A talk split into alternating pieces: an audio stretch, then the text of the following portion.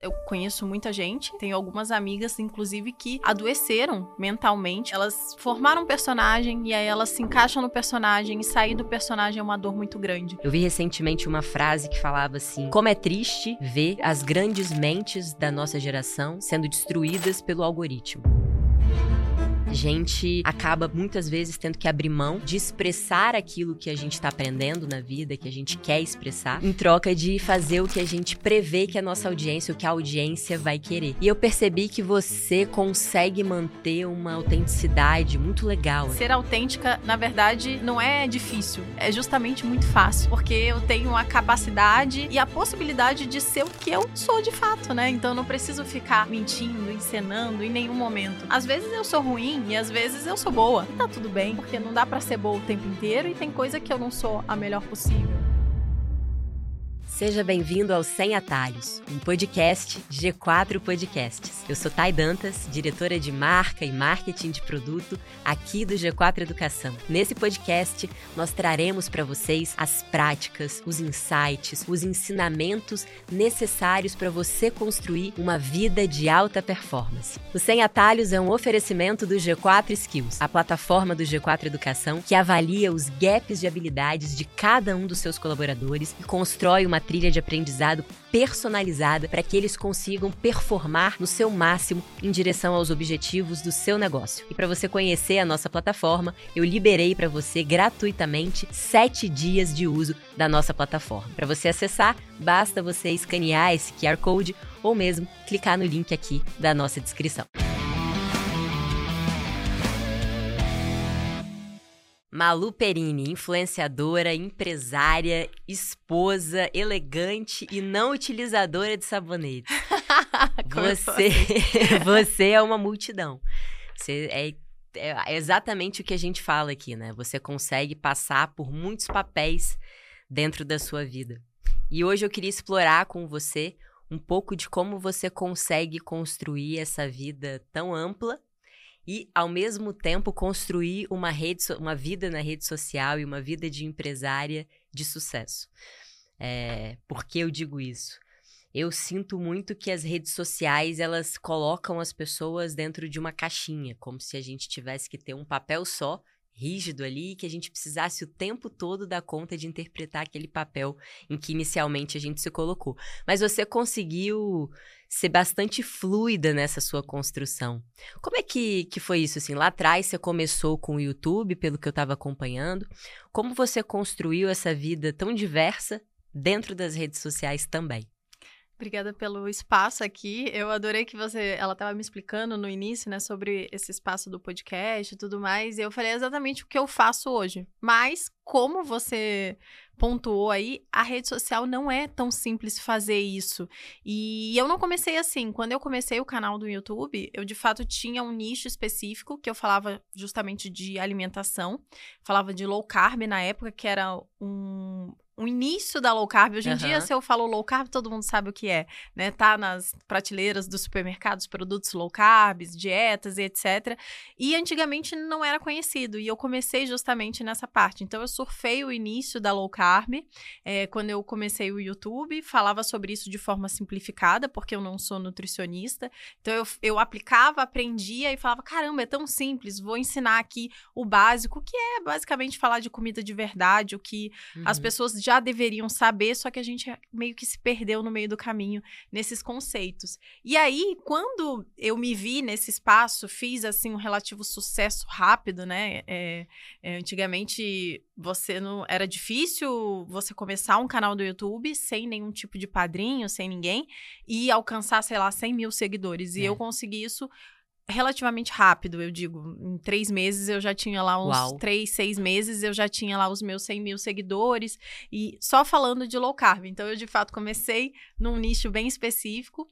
E aí eu fui surfando isso, depois fui para as outras redes sociais, passei pelo Snapchat e caí no Instagram, que hoje é a minha é o meu berço ali, né? Onde uhum. eu fico, aonde eu me sinto melhor e aonde eu de fato é, permeio as minhas marcas, não só Maluperini Branding específico, é, como Materializa, que é o meu programa de hábitos saudáveis, como a minha marca de roupa, que é a MAP, e o meu sex shop. Sim, eu tenho sex shop. Eu gosto de. As pessoas já começam a ser.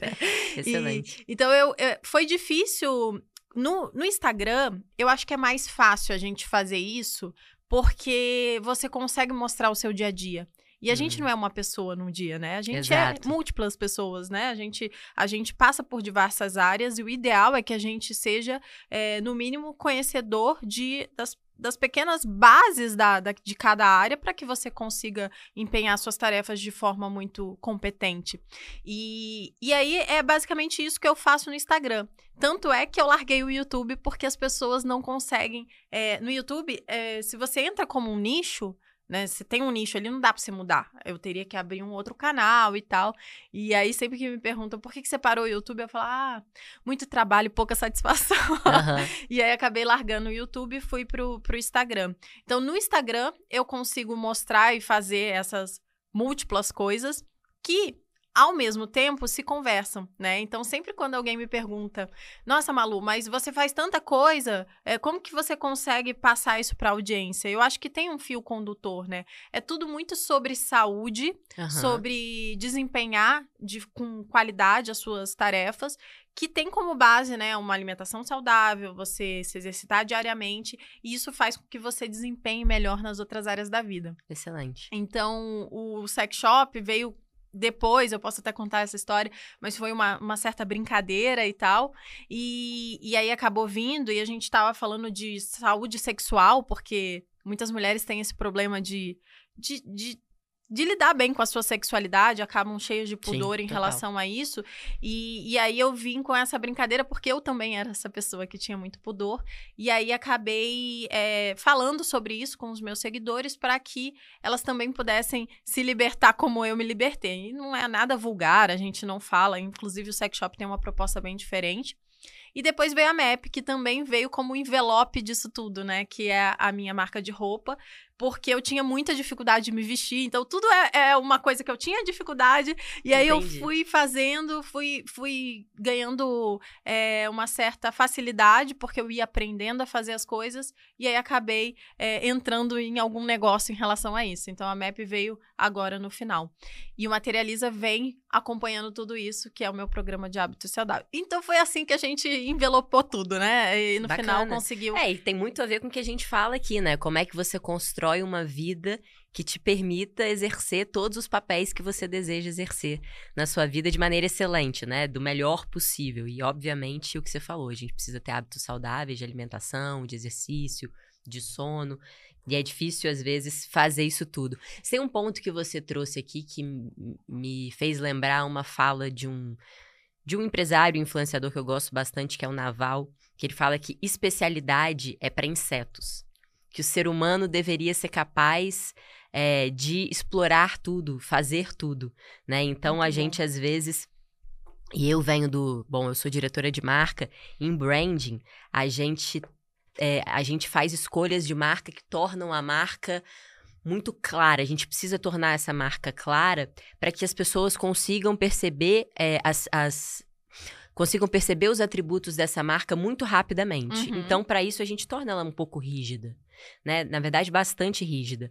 As pessoas constroem muito marcas em cima dos arquétipos junguianos, que tem lá, são, são qualidades muito específicas, o explorador, o herói, Sim, o fora da sim. lei, enfim.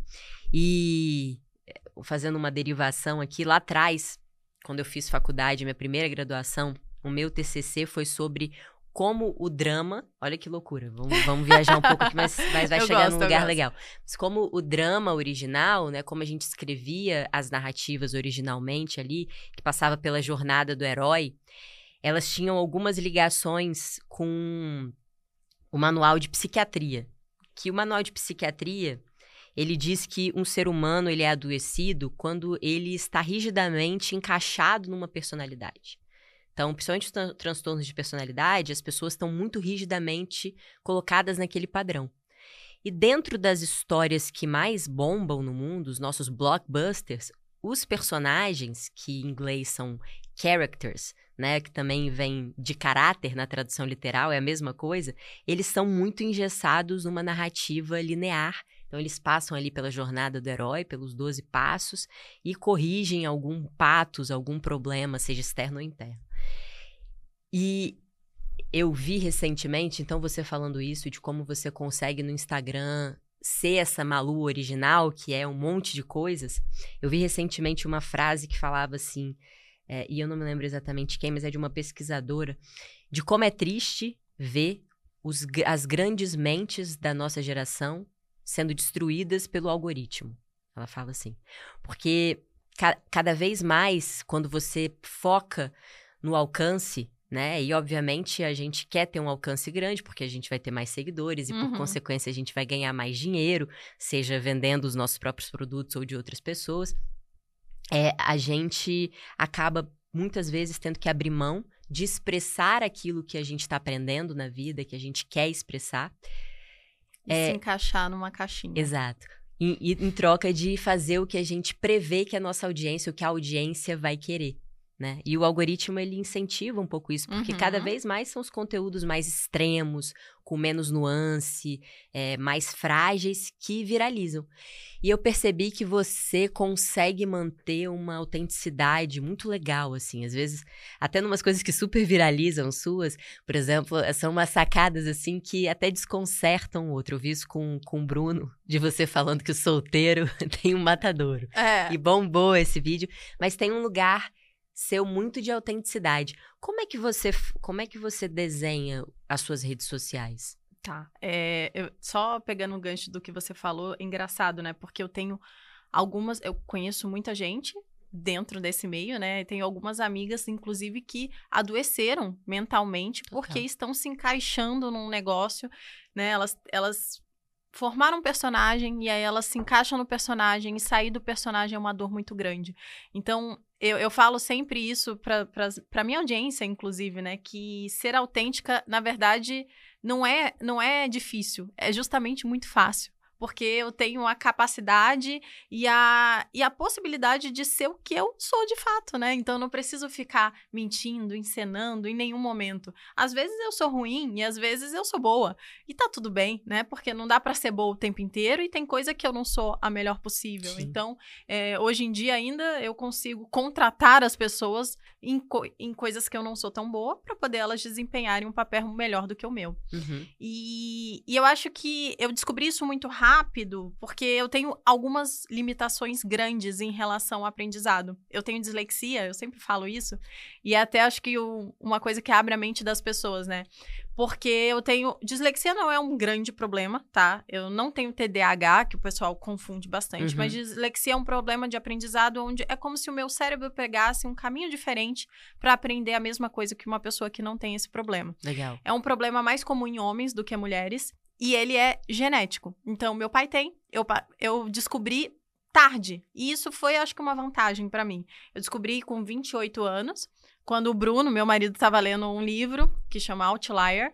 É, uhum. E aí ele do e aí ele leu o livro e falou e lá no livro ele estava falando que pessoas que têm dislexia geralmente são pessoas que têm é, acabam se dando melhor em negócios próprios porque elas não passam no concurso público porque elas têm dificuldade em fazer um, uma, uma prova né a gente é como se a gente não tivesse uma inteligência muito clássica né aquela uhum. inteligência de ler o livro entendeu faz um resumo e eu te explico aqui eu preciso assistir um vídeo, ou alguém precisa me explicar, né? Eu preciso ouvir um podcast, e isso é genial, né? Porque hoje eu faço parte de um podcast gigante, e eu falo que eu tenho a, a o prazer, né, e a vantagem de estar tá ali sentada e ouvir diversas pessoas incríveis me explicar cara a cara coisas que eu que eu talvez não aprendesse num livro, né, de forma Total. muito muito mais complexa para mim que tenho essa dificuldade de leitura.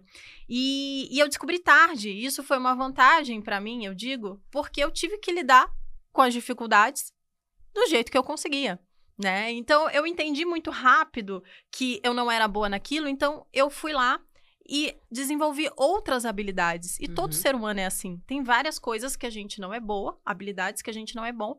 Então a gente a, a gente adiciona outras habilidades complementares para que a gente consiga viver em sociedade e performar de alguma forma. Total. Então, se eu não sou boa na inteligência mais tradicional, então eu sou boa na inteligência emocional, eu consigo ler pessoas, eu consigo conversar, eu consigo me expressar de forma muito mais eloquente do que uma pessoa que talvez é mais tímida, mais, mais intelectual.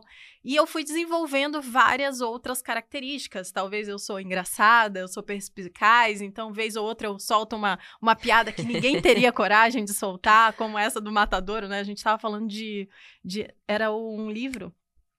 É alguma coisa de Salomão, esqueci o nome do, do um livro super famoso, Os Dez Mandamentos de Salomão. Qual era? Alguém lembra? não lembro o nome. Mas enfim, era um livro lá e a gente tava fazendo um podcast sobre isso. Só gente intelectual e aí eu soltei essa, né? Não, porque é. o jovem tem um matador, ele não tem uma solteiro, casa, é. né? O solteiro. e aí o pessoal deu risada, disse que consertou todo mundo e é. depois a gente voltou no assunto. Então acho que foi isso, eu fui desenvolvendo habilidades para poder complementar as, as habilidades que eu não tinha. E isso me tornou uma pessoa diferente das outras, né? Enquanto eu não, não consigo ter essa habilidade linear, né? Essa, essa inteligência mais tradicional e linear, eu tenho outras inteligências que eu uso ao meu favor. Uhum. E eu acho que isso foi desenvolvido ao longo da minha vida justamente porque eu não tinha é, essa capacidade tão fácil de fazer uma prova e tirar 10 numa prova porque eu não escrevi uma redação, eu errava um português ou coisas do tipo. Acho que foi, foi isso que você perguntou no início? Eu já não me lembro. Foi, mais. a gente derivou um pouco, mas foi, foi interessante. Cara, é, a dúvida assim que eu tenho é: você falou um pouco até das suas amigas que encarnam um personagem, acabam adoecendo ali na, nas redes sociais. Como é que hoje você pensa a sua rede ah, social? Agora eu lembrei, foi cê, isso que você é, perguntou. Você, tipo, tem uma, um cronograma, uma rotina que você segue? Como é que você estrutura? Tá. É, foi, é, foi exatamente isso que eu acabei não respondendo. No final das contas, eu programo muita coisa hoje em dia, né? É, é muito autêntico. Uhum. E ao mesmo tempo tem muita programação. Legal. Porque a gente tem que. Eu, eu falo que eu acordo todos os dias, eu tô vendendo alguma coisa. E aí eu penso, o que eu vou vender hoje? Principalmente porque eu tenho muitas empresas, né? Eu tenho um sex shop, tenho uma empresa de roupa e tenho o, o Materializa, que eu abro turmas é, anualmente. Geralmente são três turmas. Esse ano deve ser algumas menos. Talvez só uma, talvez duas. Provavelmente duas. já e... fiquem de olho para quando ela lançar, vocês já entrarem, porque vão ser menos turmas. É, exatamente. E aí, é, sempre eu tô vendendo alguma coisa. Então, ainda tem as publicidades que eu faço, porque eu sou Sim. influenciadora também. Sim. E no final das contas, todo o conteúdo que eu faço no Instagram, ele tem que estar de alguma forma linkado com o que eu vou vender no dia. Então eu tenho lá minha programação, como eu faço lançamentos, não só. É, eu acho que lançamentos funcionam muito bem. Então, uhum. materializa eu faço por lançamento. E a map eu também acabo fazendo por lançamento. Então, as roupas também, elas acontecem por lançamento, porque eu acho que funciona melhor. E aí eu vou lá e vou dando uma intercalada, né? Então, eu intercalo lá os lançamentos do Materializa, os lançamentos da map, os, os lançamentos da Vibro também, ou alguma campanha que a gente fez e as minhas publicidades. E aí, a partir disso, eu desenvolvo os meus conteúdos. E aí, além disso, eu faço também alguns programas que a gente tem lá no meu Instagram, que são programas ou mensal ou, ou semanal. Se, semanal, né? Que é o Me Conte um Segredo, que é uma brincadeira que começou há 150 semanas atrás, Olha que a só. gente faz toda semana, que é, eu abro uma caixinha, o pessoal conta uns segredos, é, muitos deles sexuais ou alguma vergonha, a gente dá risada e brinca com isso. Legal. Porque a vida também tem que, a gente tem que brincar, tem, tem que, que rir, né, tem que, tem que se divertir. E aí também tem o bolo Tinder, que é também uma brincadeira que começou durante a pandemia, que na época não tinha aqueles posts compartilhados que tem no Instagram. Uhum. Mas eu e o Bruno, a gente fazia, eu fazia o post no meu perfil.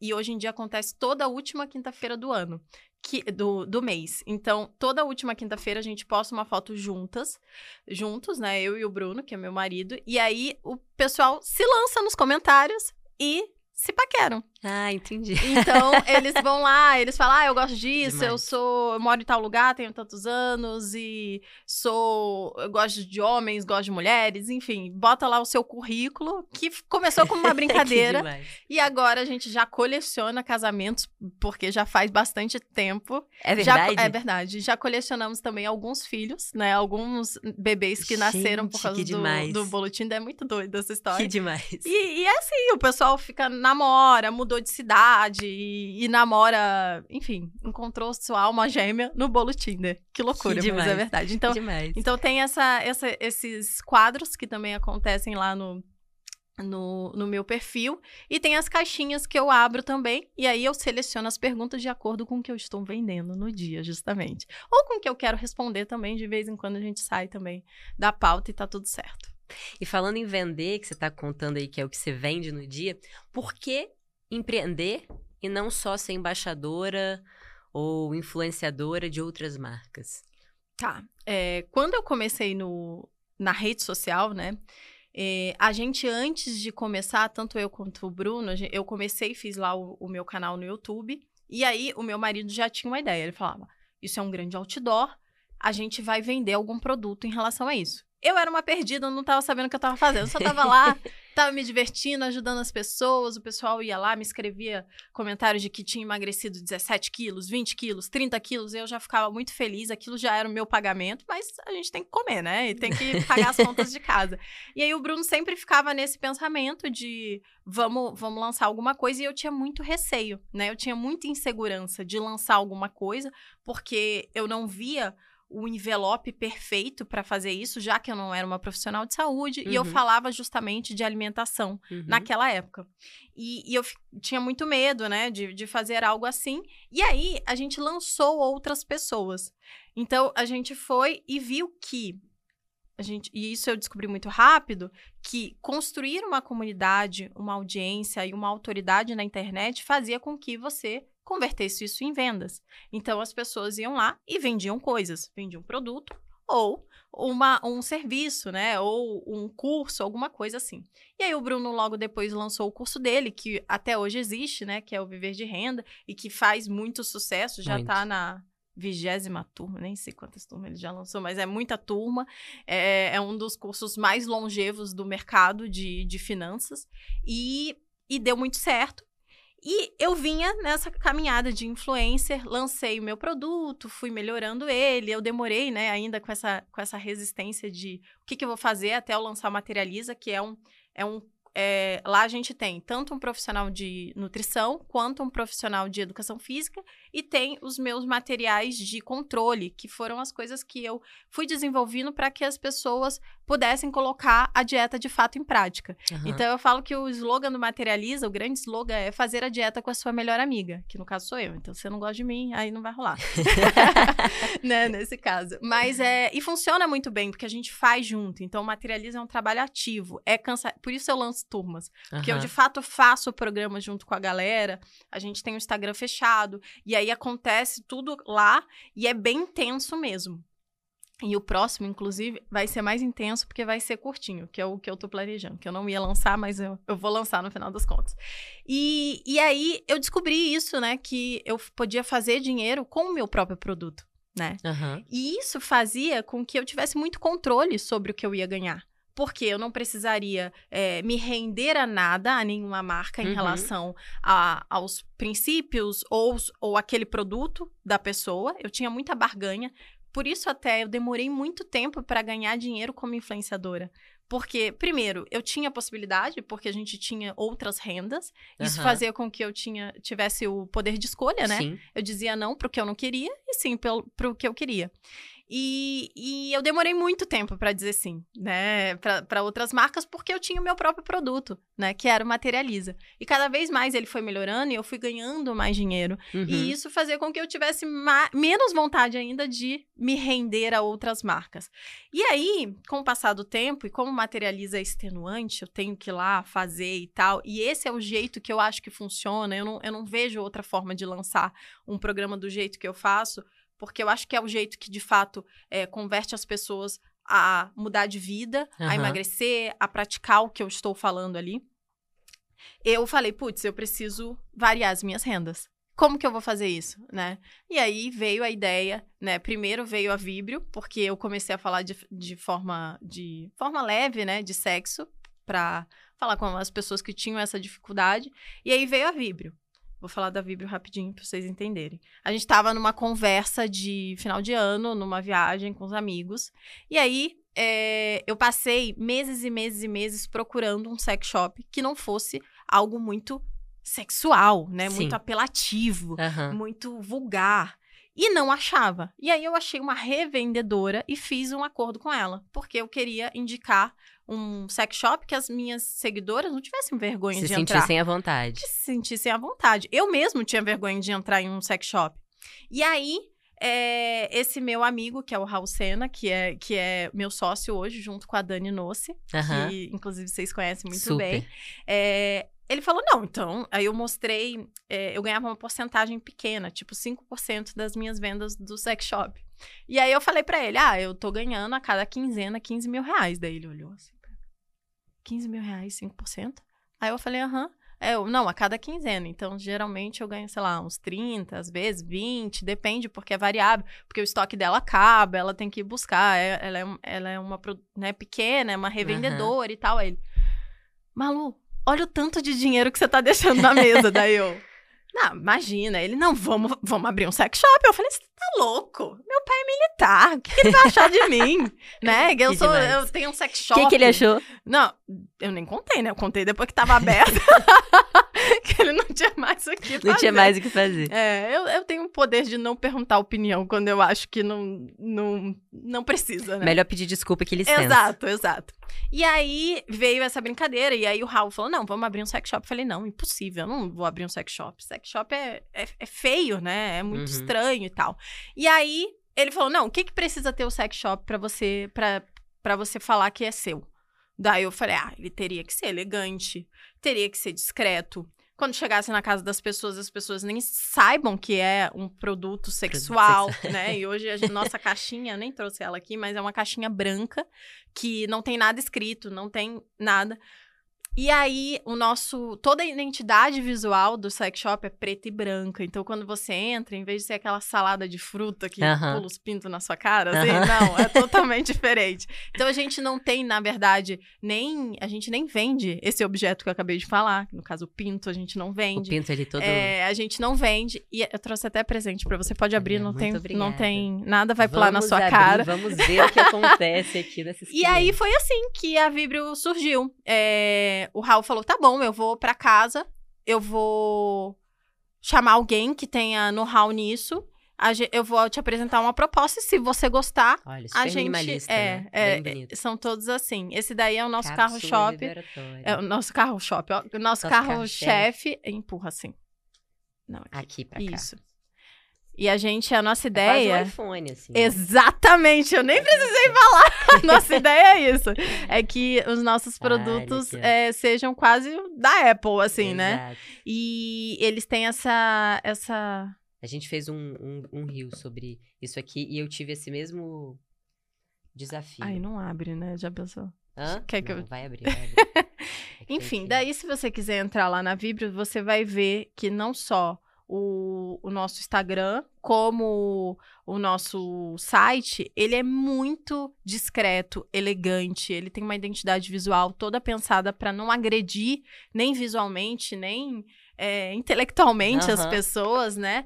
É, então a gente, a gente fez um Nossa, sex e é shop super bem delicado, diferente. Né? É. Gracinha. Esse daí é o nosso bullet, que é um vibra... é uma cápsula vibratória para você usar com o seu parceiro, inclusive. Essa é ideia. Na Aham. verdade, eu, cri... eu digo que eu criei um... um novo perfil de compradores de sex shop, porque antigamente ninguém, tipo, um casal É, tradicional principalmente os homens não não, não comprariam. E hoje em dia eu falo isso de forma tão, é, acho que sem pudor, que as pessoas ficam com vergonha de ter pudor.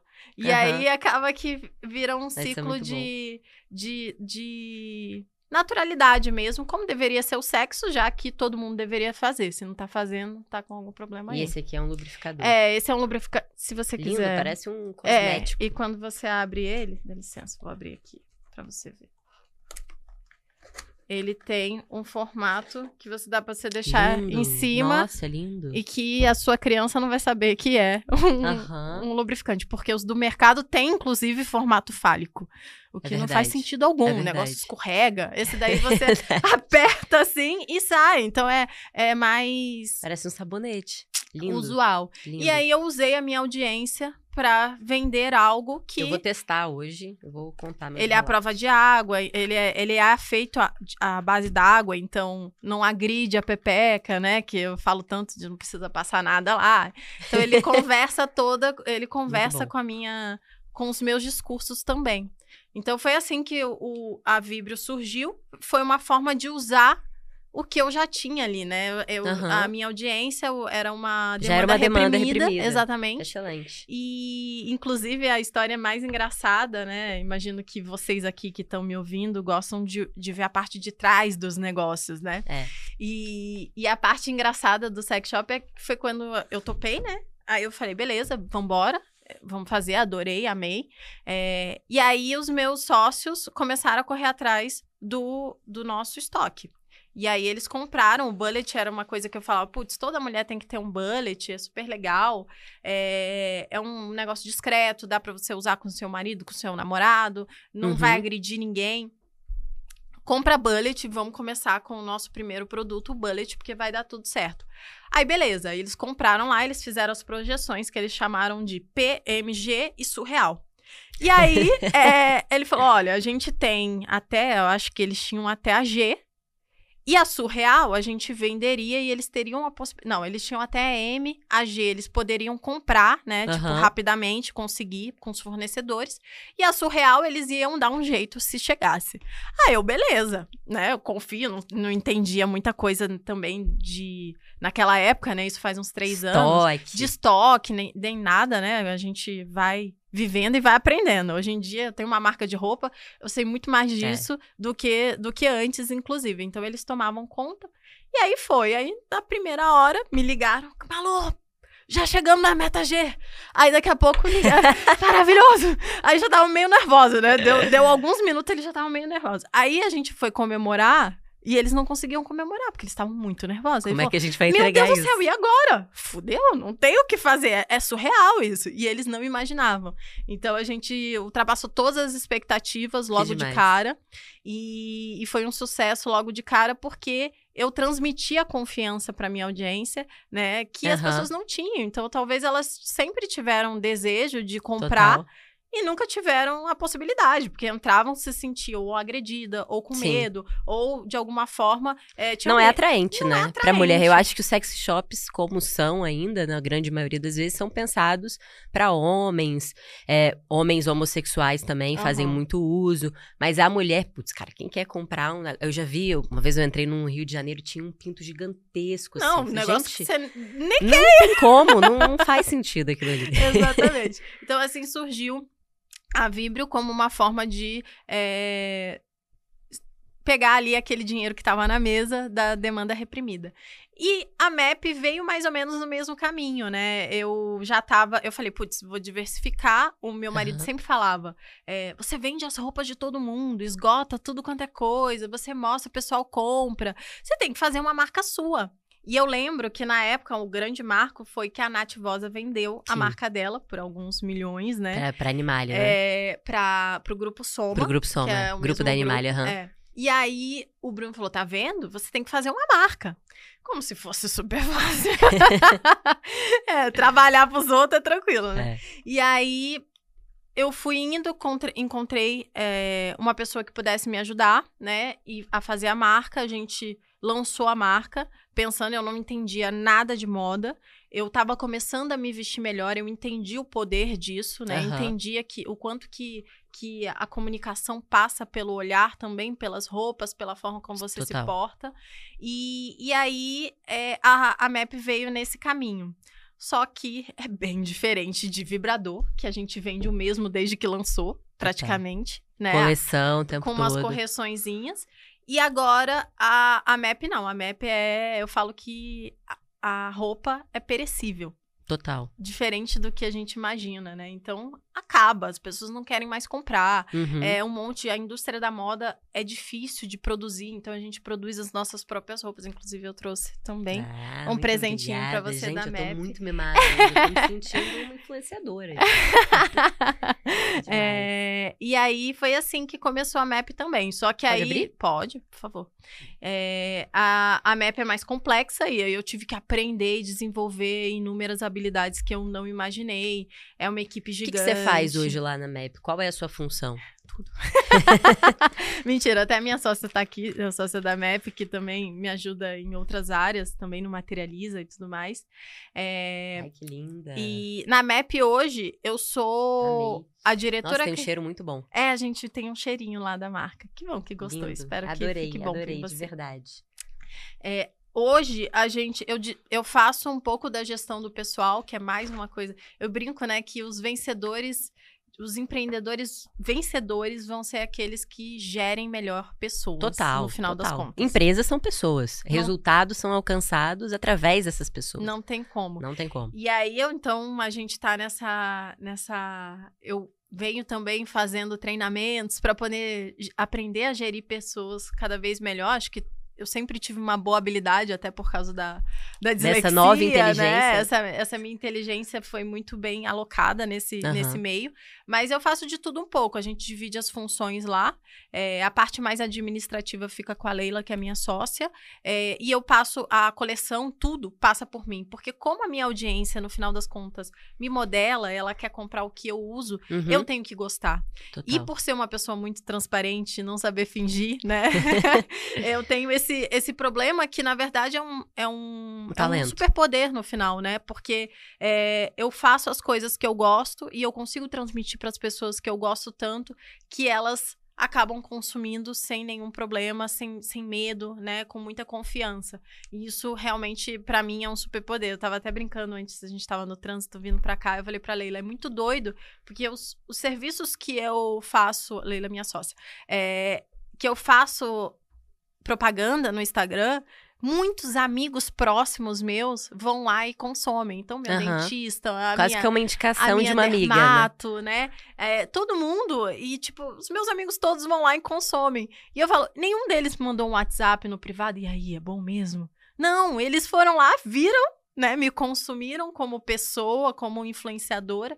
E foram Aham. lá e consumiram um produto sem me questionar. E isso é tão poderoso é, é, o- é uma coisa que, que mostra o quanto as pessoas têm confiança em mim, né? Uhum. Elas não precisam me perguntar é, pessoalmente, porque são minhas amigas, porque elas sabem que se eu estou indicando, de fato, é uma coisa que eu gosto e que eu uso. Então, eu acabei transformando a, a minha autoridade, a minha confiança que eu construí ao longo dos anos ali no, no- na rede social em acabei transferindo para as minhas marcas como forma de diversificação Aham. e hoje em dia também eu faço como influenciadora também isso muito bem, porque eu consigo cobrar mais e faz sentido também.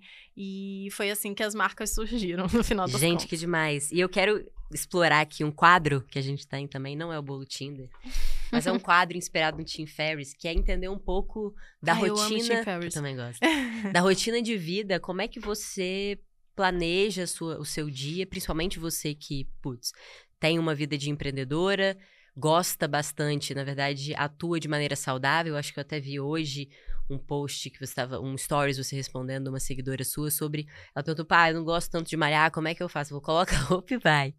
Então você tem um hábito de vida saudável, né? Tem um casamento que você precisa estar ali também como esposa.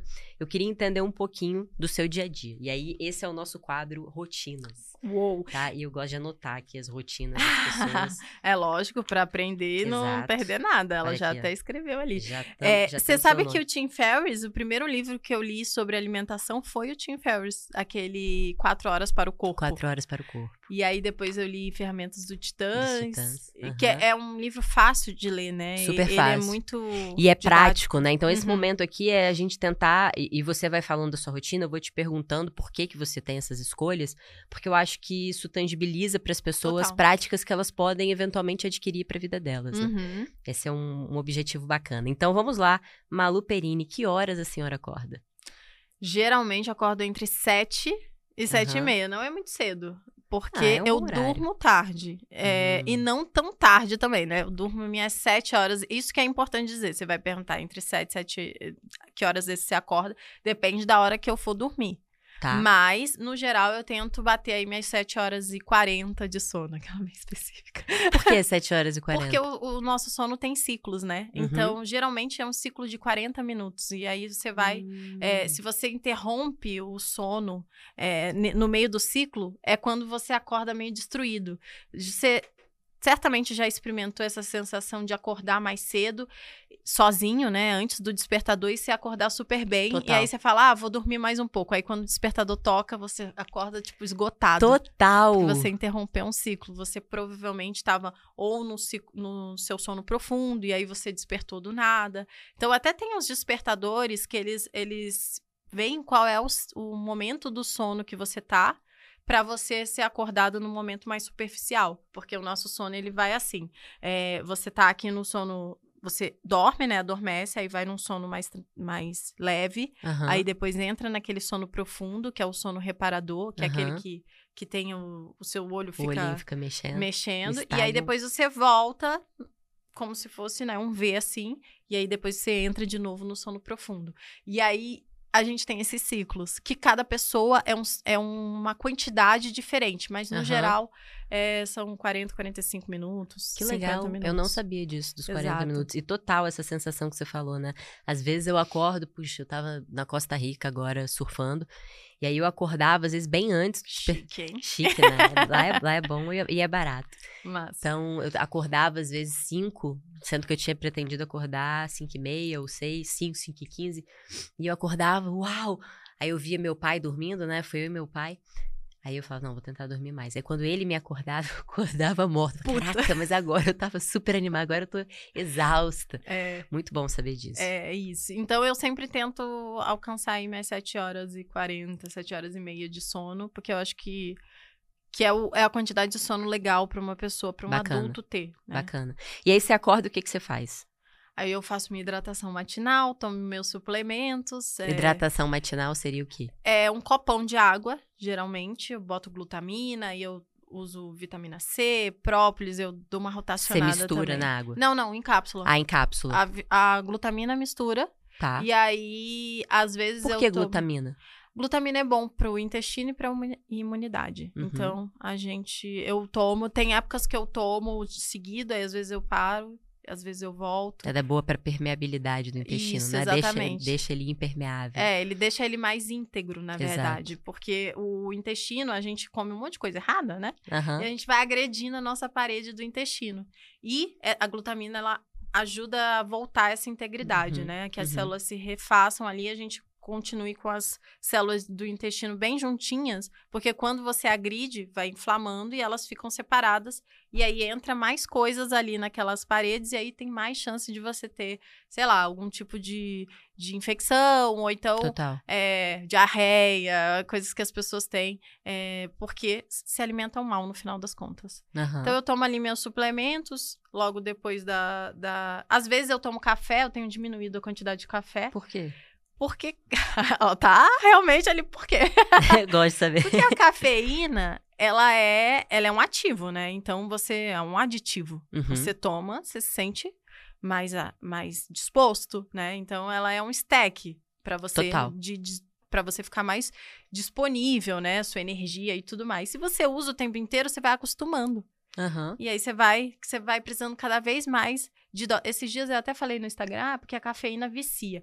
Não é que ela vicia, mas quem toma café todo dia, quando deixa de tomar, sente dor de cabeça. Porque Total. fica levemente dependente. Total. Então... E você e ela deixa quando você usa muito, né? Principalmente, putz, eu uso todo dia. Ela, ela deixa de fazer um efeito aditivo e você precisa da normal. cafeína para ser normal. Uhum. Então você precisa de aditivo para funcionar normalmente. Exatamente. Então, como eu não gosto de depender de nada, é, eu tenho variado essa para quando eu precisar de fato, eu vou lá e tomo o meu café. Legal. E também tem gente que é mais sensível e que não percebe isso, né? A cafeína. E aí, quando você toma muito café, você fica igual. Eu, quando tô no podcast, eu tomo uma xícara de café. Uhum. Porque senão eu fico igual um esquilo, assim. eu, não deixo nem o convidado falar, então a gente eu é. tenho que tomar cuidado também com esse excesso. Eu fico brava, fico bem nervosinha assim. Estressa... Muito Estressadinha. Bem nervosinha. e aí é isso. Então eu tenho agora eu tenho tomado dia sim, dia não. Hoje, Legal. por exemplo, eu não tomei café. Eu tô nesse nesse e tá esquema nesse aqui. pique da Globo. Sei tomar café. Hoje eu não tomei café. Às vezes eu tomo algum algum concentrado para dar energia também, Legal. mas às vezes não, depende do dia. Então você faz sua hidratação, glutamina, vitamina C. E, e aí? Algumas coisas mais, às vezes. E aí vou treinar. Eu e treino aí, direto você vai treinar? É, geralmente eu treino em jejum. Isso não é uma recomendação, mas algumas pessoas é, performam melhor treinando em jejum. Total, eu performo super melhor. Nossa, totalmente. Exato. Porque você tá, às vezes, com, com a barriga. Cheia. que quando você come um pesada. pouco, você já fica mais uhum. cansado quando você come. Depois você fica com aquela barriga pesada. Você tá fazendo exercício, a barriga tá lá, ó, se movimentando. Eu vi um podcast, na verdade, uma série de podcasts do Hilberman com o Andy Galpin, que é um pós-doutor lá americano que estuda muito a fisiologia do exercício. Ele trabalha muito com atletas de alta performance. E ele conta, ele fala muito de que é um mito, na verdade, que a gente precisa, que existe essa janela é, anabólica. Uhum. Você precisa ter comido proteína antes e ou de, imediatamente depois. Cara, você precisa da proteína estando ali circulando no seu organismo no momento que o seu músculo vai precisar de aporte proteico. Total. E não necessariamente isso precisa ser feito uma, duas horas antes de você treinar ou depois. É, na verdade, o seu pré-treino é o que você comeu há quatro horas atrás, Exato. porque já foi digerido e disponibilizado no seu sangue, no seu, no seu músculo, ainda mais se você faz musculação. Total. Porque o glicogênio muscular, ele não é assim, tipo, você uhum. comeu a glicose e ele foi direto pro glicogênio. Não, tem um processo, né? É, por isso chama metabolismo, porque a gente metaboliza as coisas e manda para as áreas que a gente precisa. Então, o meu, por exemplo, o meu pré-treino é meu jantar do dia anterior porque Sim, eu comi total. ali, né, a energia. É, inclusive, tem gente que tem medo de comer carbo à noite. Lógico, não é pra você comer um monte. Uhum. Mas eu, por exemplo, prefiro comer carbo à noite do que de, durante o dia. Eu faço low carb, como Sim. vocês sabem, mas eu prefiro à noite porque eu disponibilizo energia para o meu glicogênio muscular, né? Eu encho o meu, os meus músculos de energia para que eles ficam completinhos e eu utilize isso no outro dia. E também ajuda a indução do sono, né? Porque uhum. a insulina vai lá e, e, diminui o cortisol. Então tem toda uma estrutura que facilita que seja melhor. Obviamente, não estou falando de você comer três pizzas à noite, que aí você vai. de panela. que aí já é outra esquema, já não é mais pré-treino isso aí. É, é. Isso aí é gordura mesmo que vai virar. né? Então é isso. Tá, continua. E aí, então, seu treino. Seu treino, como é que você faz? Você, você faz musculação? Você faz. Tá nos detalhes. Eu aeróbico? Geralmente, eu geralmente faço musculação. E eu tá. falo que que a musculação, o pessoal que, que tem, né, é contra a musculação, nada substitui o exercício que vai fazer a sua resistência no músculo Total. ali, aquele para que você de fato construa músculos. Até porque depois dos 30, o que a gente sabe é que é só ladeira abaixo. É só ladeira né? abaixo. Infelizmente, a gente tá, né? Se você tiver natural, você é só ladeira abaixo. Então a gente tem que fazer a musculação nem para ganhar músculo. Hoje em dia, eu não, quero ganhar músculo, uhum. porque eu não tenho vontade de ficar grande. Mas eu tenho que estar tá ali sempre usando o meu músculo para que o meu corpo entenda que faz sentido mantê-lo. Sim. E a gente tem que manter o um músculo porque é ele que vai fazer te levantar da privada quando você tiver 80 total, anos. Total. Né? Então, para você não dar trabalho para sua família, para você ter mobilidade, para você ter autonomia na sua velhice. Né? Uhum. Né? Então, no final das contas, você ir na musculação todos os dias, e por isso eu falei pra seguidora, ai, não gosto de malhar. Veste a roupa e faz como se fosse um trabalho. Todo dia você tem que laticar. Por quê? Porque isso é não é uma ah, um desejo, é óbvio que modela o corpo, que deixa a gente mais bonita, que deixa a gente Tem mais, esses incentivos é, também. performar melhor também na, nas outras áreas da Total. vida, porque isso vai fazer com que você tenha mais ânimo, mais disposição para desempenhar o seu trabalho, menos estresse, menos estresse e mais saúde, né? Não desenvolver outras doenças metabólicas por falta de se exercitar diariamente, que foi o que a gente foi feito para fazer. Para fazer durante né? toda a vida. É. E então eu, eu sou a favor, né? Eu sou adepta à musculação. Não precisa você ir lá e fazer o melhor treino do universo sempre, mas você ir lá e fazer a musculação é, no sentido de acordar seu músculo, dizer, olha, eu tô te usando, tá? Pode ficar aí, tá aí. Porque. Bom, e você malha quanto tempo? Quantas horas por dia? Ah, não. Eu, 40 minutos 40 uma hora. minutos. É, 40 a uma De hora. 40 a uma hora. Ótimo. E aí? E aí depende do dia, depende se eu tô em algum projeto, né? Por exemplo, se eu tiver no Materializa, geralmente algumas algumas vezes por semana eu faço algum outro exercício, porque aí Tá. eu tô num momento eu gosto de tiros curtos, né? eu Aham, falo que sprints. que o material é a, a vida evolui assim, no Aham. final das contas. A gente dá um sprint, depois a gente dá uma assentada, vê o que que tá rolando, organiza e faz de novo. Uhum. E, por isso eu gosto tanto desse, desse esquema de projetos mesmos curtos, onde você tem um objetivo, então a gente lá estabelece é, a quantidade de treinos que você vai fazer, né? O quanto você vai. Quantos furos você vai fazer. A gente sempre brinca com isso, né? No início do programa, eu falo, quantas vezes você quer furar? Você sabe que se você furar todo dia, né? E aí Nada vai furo- acontecer. Nada vai acontecer. Se você furar todo dia, dá pra você furar ainda três vezes, né? Que são três refeições. Porque um furo não é um dia inteiro, que o pessoal É. tem essa, né? Então, é, eu gosto de, de, de estabelecer é, objetivos. Então, eu geralmente faço treinos todos os dias Tá. de musculação. Quando eu não consigo, aí eu descanso. Uhum. Então eu não estabeleço um dia pra descansar. Não é domingo, não é o meu dia que eu descanso. Geralmente domingo é o dia que eu treino bem, inclusive. Que é Eu o dia que eu também. tô tranquila, que eu vou lá na academia, não tem horário, né? É o dia que eu, que eu treino bem. E aí, é, às vezes eu faço. Agora eu tô fazendo yoga. O objetivo do ano, voltar a fazer yoga. Aí Por tô que yoga? porque eu gosto que ela do nada. Por que o yoga? Porque eu que já o yoga? fiz e, e o yoga até tem uma frase nesse nesse livro do, do Tim Ferriss que eu não sei quem falou, mas ele eu, o cara que ele tá entrevistando do Ferramentas dos Titãs fala assim: as pessoas mais fortes que eu conheço estão estão se alongando porque você não está. E, e aí eu fiquei quando eu li esse livro eu falei cara eu tenho meu alongamento péssimo, né? Eu sempre tive, hoje em dia tá um pouco melhor. O que, que eu vou fazer pra fazer melhorar meu alongamento e tal? E aí, é, eu falei, ah, não vou fazer aula de alongamento, é ridículo isso. Aí eu falei, putz, vou fazer yoga. Então eu faço pela, pela elasticidade, elasticidade. e tal, pra melhorar o alongamento. Aí eu fiz por muitos anos. É muito legal, porque você se desafia a fazer coisas que você, né, você se coloca em um ponto realmente de desconforto Total, muitas vezes. Total. Assim como na musculação, quando feita bem, bem direitinho, né? E, e aí agora eu passei, sei lá, dois anos sem fazer, porque eu perdi a minha professora, lançou um curso, e aí a gente lançou ela, e aí ela não dá mais aula. e aí, enfim. E aí no Mas final eu das perguntei da contas... yoga muito também porque eu, eu gosto bastante da yoga. Eu sou budista. Ah, mas- da filosofia. É, eu gosto da filosofia e gosto do que a yoga obriga o nosso corpo a a fazer, né? fazer. Então eu acho que a yoga traz muito essa questão da flexibilidade, né? Que você falou, as pessoas mais fortes que eu conheço estão se alongando. E eu acho que o alongamento tem muito a ver com você tornar o seu corpo flexível, Total. preparado para lidar com coisas que você não tinha, que você não tem controle, que você não Uhum. tinha consciência que iriam acontecer. E ela te coloca às vezes para agir nesse fluxo de permanência e impermanência, né? Às vezes você tem que ficar ali numa posição super desconfortável e você precisa se manter Se naquela, manter naquela posição.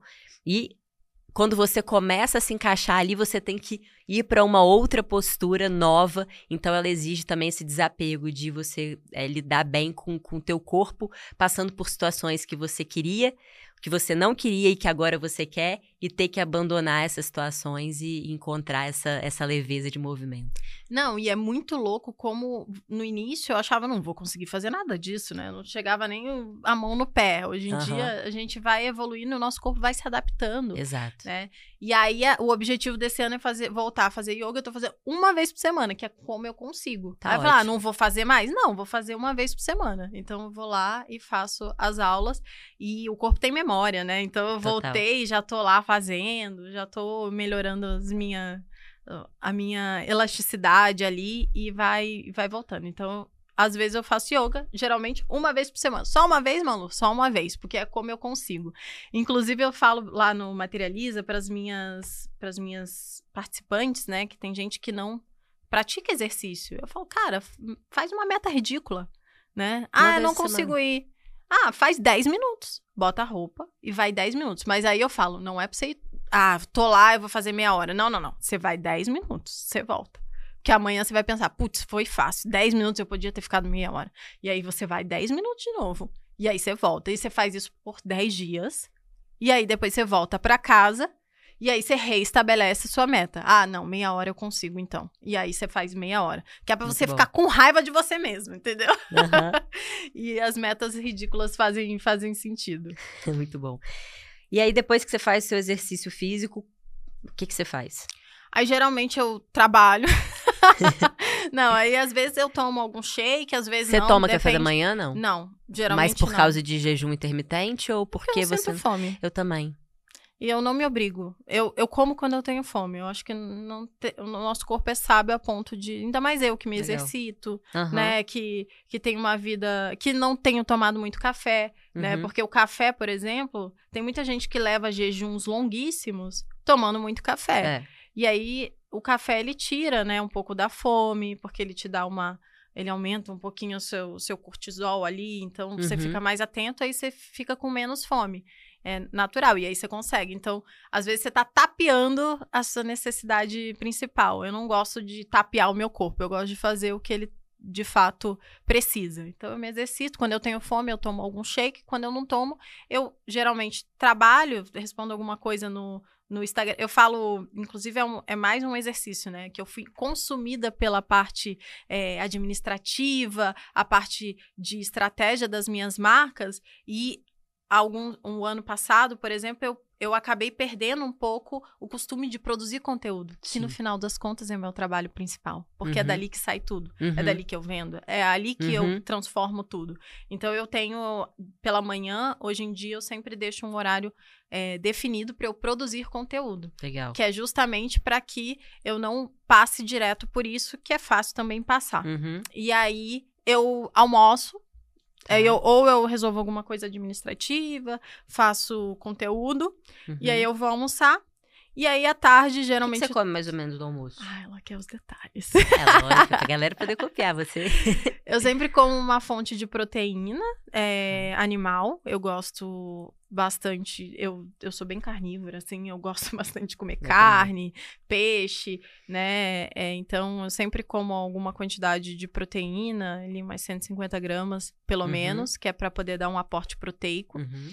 bem bom. Vegetais. Eu sou uma pessoa que falo tanto de saúde, alimentação saudável e odeio salada fria. Então, eu não como Folhas, folhas assim, é, é- é raro, né? Só se eu tiver num momento especial onde colocaram. é, Porque dá pra você gostar de salada, mas pra você gostar de salada. Tem que ela ter um bom molho. Tem que ter, é, tem que ter um molho, tem que ter umas nuts tostadinhas, né? Tem que ter uma proteína por cima, um monte de Queijinho. um queijinho. Aí, aí fica maravilhosa, né? Aí dá. um mel, um, um shoyu, tudo. É, então, eu geralmente como vegetais de baixo amido, que Uhum. é- são aqueles vegetais que crescem em cima da terra. É os de fácil acesso, é os que têm menos calorias. E aí eu como eles ou na frigideira com um pouquinho de manteiga, ou no, no na air fry, Aham. enfim, no forno, geralmente assado, então qualquer Legal. le- vegetais mesmo. E nessa hora, geralmente, eu como um pouco é, carboidrato. Então, eu não sou a pessoa que come arroz e feijão. Não come grãos. É, eu como bem pouco, na real. Eita, caramba. Ainda bem que tinha pouca Um água. Já tinha bebido tudo. Eu como bem pouco grão, na real. Você quer limpar, não? Não sei, tem um papelzinho por aí? Vai que a gente mancha. É, Aquela, só a dona de casa né? batendo. Senhoras e senhores, com vocês, a Amandinha, que trouxe o presente também que eu pedi. A Amandinha queria que eu ficasse aqui sem entregar um presente hoje, né? Muito obrigada. Olha só, nosso presente pra senhora. Então fica aqui É, eles também. capricharam, É, olha aí, ó. só, a caixa é grande, não sei se o que tem dentro é valioso. Maravilha. E aí, então, eu geralmente como pouca prote... é, pouco carboidrato nessa hora. E é pra eu abrir ou posso abrir depois? Bom, você que sabe. A É escolha é sua, não vou te Ouvi dizer influenciar. que é de bom tom abrir presentes quando Ah, é? a gente. Você sabe que eu sempre ouvi dizer que era de mau tom abrir? Não, fa- me falaram que era pra abrir, por isso que eu tô abrindo. Pode me abrir. avisem, ó, escreveu até, ó, livros. Livros, nossos Muito fundadores. Obrigada, do Thales, do Alfredo, eles já foram, inclusive, lá no, no podcast Sócios. Bacana. E tem uma Massa, champanhe muito não sei se Olha, você... tem até doce. bebe. Olha aí, Leila. Ganhamos. Show. Muito obrigada. Mas aí, enfim, daí eu como pouco. Geralmente eu acabo comendo pouco carboidrato, porque eu sou formigueira, né? Então eu vou lá. Ou eu. Tá vendo, né, Amanda? Você sacaneou ela. Ela é formigueira, você deu doce pra ela. aí eu vou lá e como uma fruta depois. Então a fruta tem carbo, né? Ou então eu como um doce, dependendo da época, né? Depende da época. Tem época que eu tô bem Você certinha. Consegue comer um doce, comer só um pedacinho? Não, um pedacinho é sacanagem, né? Não, eu, eu tenho um problema assim, eu nem Chocolate gosto de 70% comer eu muito. gosto. Eu, eu consigo. É. Daí não dá, né? Porque dá aquela. É, tudo aquele bem. negócio adstringente, assim, aí você fala, ah, realmente, só esse pedacinho tá ótimo. Tá ótimo. Não, porque a gente às vezes pede, eu peço sobremesa. Meu pai tem mania de pedir sobremesa. Ele fala, Aham. não, mas aí você come só uma colherada. Eu falo, cara, não, então pede uma Não. sobremesa inteira pra mim, você pede a sua. porque Não, essa é colherada não, gosto. não vai acontecer. Eu não gosto de dividir. Eu gosto, eu gosto de doce e eu como, tá? Tem muita gente que pergunta, não, você não come? Não, eu como. Por isso que eu gosto de tiros. Eventualmente. tem, eventualmente eu vou lá e também não como. E aí eu passo Aham. 20 dias sem comer nenhum tipo de, de sobremesa e tal, vou comendo umas frutas. Aí, só pra continuar e finalizar, que eu falo pra cacete, né? Jesus amado. Mas é bom que você fala gostoso, assim, né? Você fala bastante, mas é bom ouvir. Que bom, que bom, né? É, é. Aí depois, na à tarde, é raro eu comer. Se eu estiver trabalhando, eu não como. Mas se eu estiver em casa trabalhando, aí eu como alguma fruta que tem na geladeira, um Legal. kiwi, alguma coisa Uhum. assim. Só pra tapear mesmo, que em casa a gente fica com a boca nervosa, né? Mas fora de casa eu hum, nem como. Geralmente passo direto e aí eu janto. Então eu faço num dia normal, Duas refeições. duas a três refeições no Legal. máximo. Legal. E você consegue ter, você que faz musculação, você consegue nessas duas ou três refeições ter o seu aporte proteico do dia? Eu não como mais proteína do que do que eu preciso. Porque assim, se eu quisesse ganhar massa, eu teria que comer entre 1,5 e 2 A dois, é. é, por quilo de peso de grama de proteína, né? Que não é a grama do alimento, tá, gente? É a grama de proteína que tem no alimento. É, mas, se eu quiser manter, e como eu faço musculação, e isso é legal de dizer, porque as pessoas acham que quando você faz jejum, ai, eu vou perder massa muscular, eu preciso comer logo depois que eu treinei, porque senão tem a janela metabó- metabólica. E não existe mais isso. Hoje em dia já se sabe que, contanto que você coma proteína, Uhum. o seu corpo vai utilizar. Sim. Então, eu uso de suplementos, né, para poder me ajudar a alcançar as quantidades de proteína.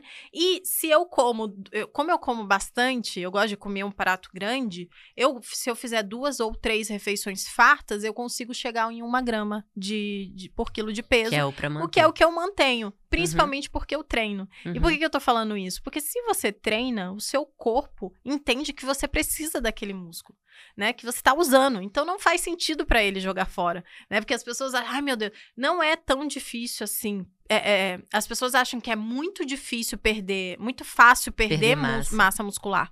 Mas é tão difícil quanto ganhar Uhum. né? Depois que você tem ali, o que acontece muitas vezes é que se você não come tanto ou se você não come tanto carboidrato, os seus músculos eles ficam depletados, então eles ficam sem o enchimentozinho que é o glicogênio muscular, mas eles ainda seguem ali. Tanto Uhum. é que quando você faz uma refeição muito, né, farta de carboidratos, algo tipo bem tranqueira assim, você fica inchado. Aham. Por quê? Porque você vai ficar lotado de glicogênio muscular e o glicogênio sempre vem com água.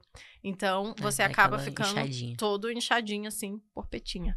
Então é isso. Então eu, eu, eu tenho momentos onde eu aumento um pouco a quantidade de proteína e aí eu faço mais uma refeição, geralmente, porque senão não dá pra comer tudo. Legal. E você janta mais ou menos que horas? Eu tento comer cedo. Eu tento comer até as oito. Por oito quê? e meia, Por, por causa do sono? por causa do sono. Tá. Porque quando você. O, a digestão, ela é bem desgastante pro corpo, né? Total.